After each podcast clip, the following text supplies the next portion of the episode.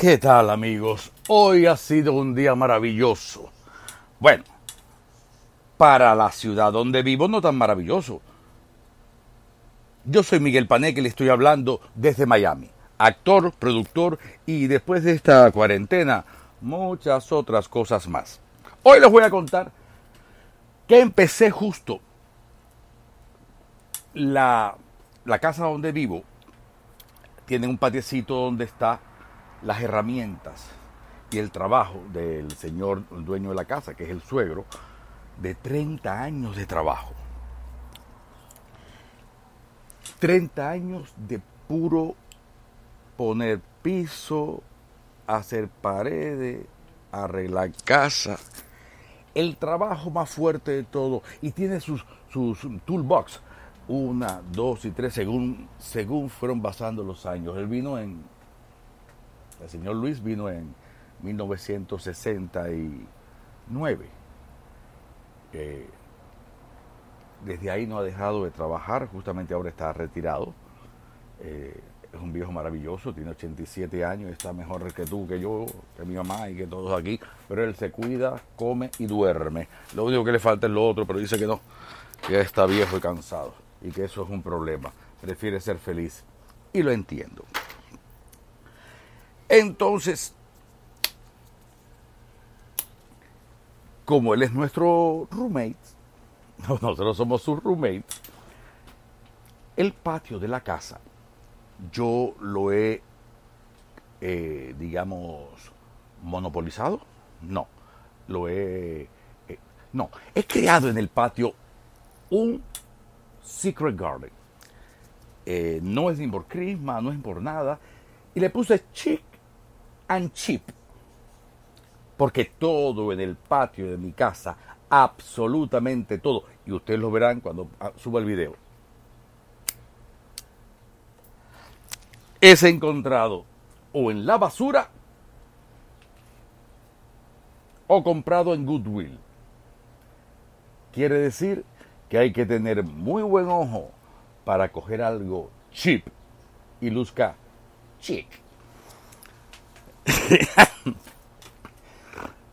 A ver, ¿cómo le podría describir el patio de mi casa para que ustedes se lleven una idea de qué cosa es? Un pequeño patio, modesto. Sí, pero tiene de todo.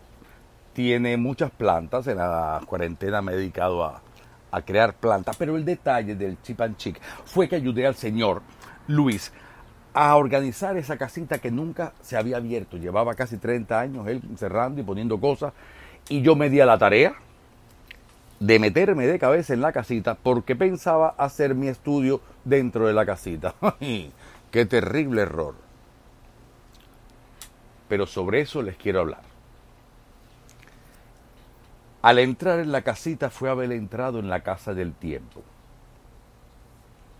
Descubrí historias, hasta, la, hasta, hasta revistas porno de los años 70. ¡Ah! Eso fue uno de mis mejores eh, tesoros que encontré. Encontré también muchos tesoros de recuerdo, aniversarios, fiestas, cumpleaños. Eh, los puse todo arriba del jacuzzi.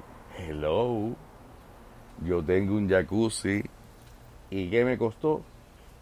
Nada, que el vecino lo iba a botar. Y yo le dije, espera un momento. ¿Qué le pasa? No, que se sale, que dos gotas que tiene acá. Lo metí aquí justo la semana antes del confinamiento.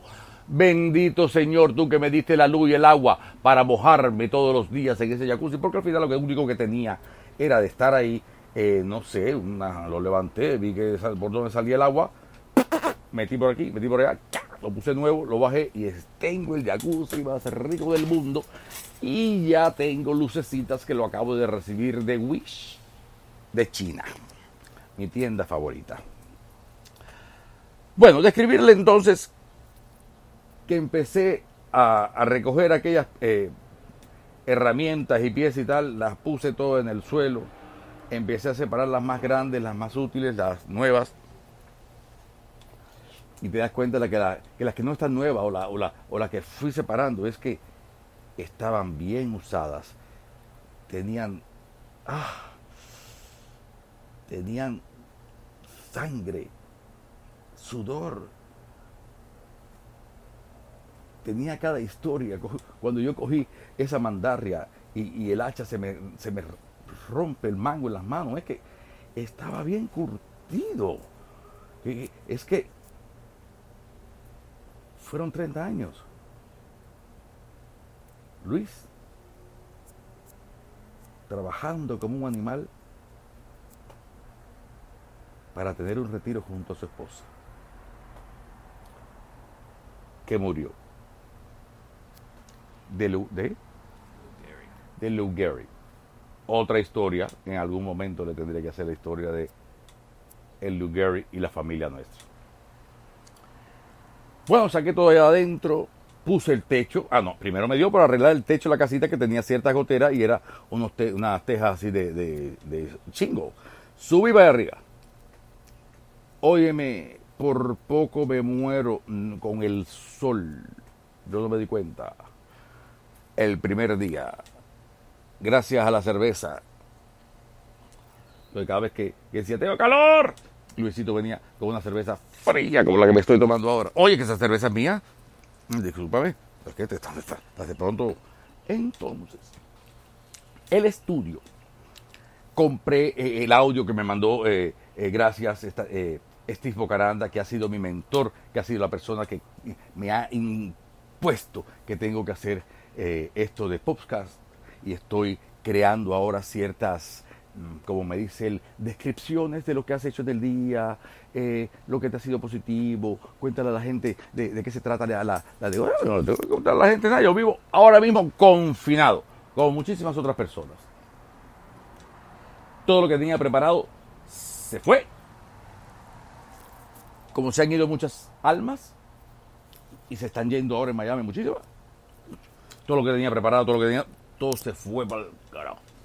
Entonces, Sálvalo, Dios mío, sálvalo que no sabe lo que hace.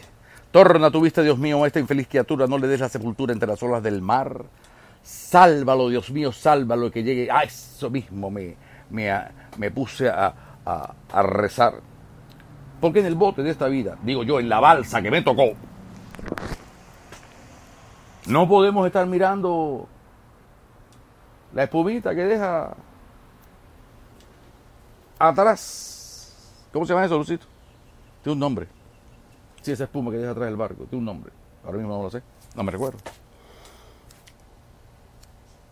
Uno tiene que ir mirando adelante para ver hacia dónde va a llegar. Siempre el, futuro es incierto. El presente que está arriba del bote ese y rema a ver hasta dónde. Y en ese hasta dónde, porque me, queda, me volaron del trabajo a la semana, de empezar la pandemia. Pero ya yo tenía aquí un jacuzzi, ya yo había organizado aquí. ¡Oh! Empezó el aire acondicionado. Chicos, esto es un problema que tengo en el estudio, pero ustedes lo entenderán. Voy a continuar después de esta interrupción de mi querido aire acondicionado. Gracias.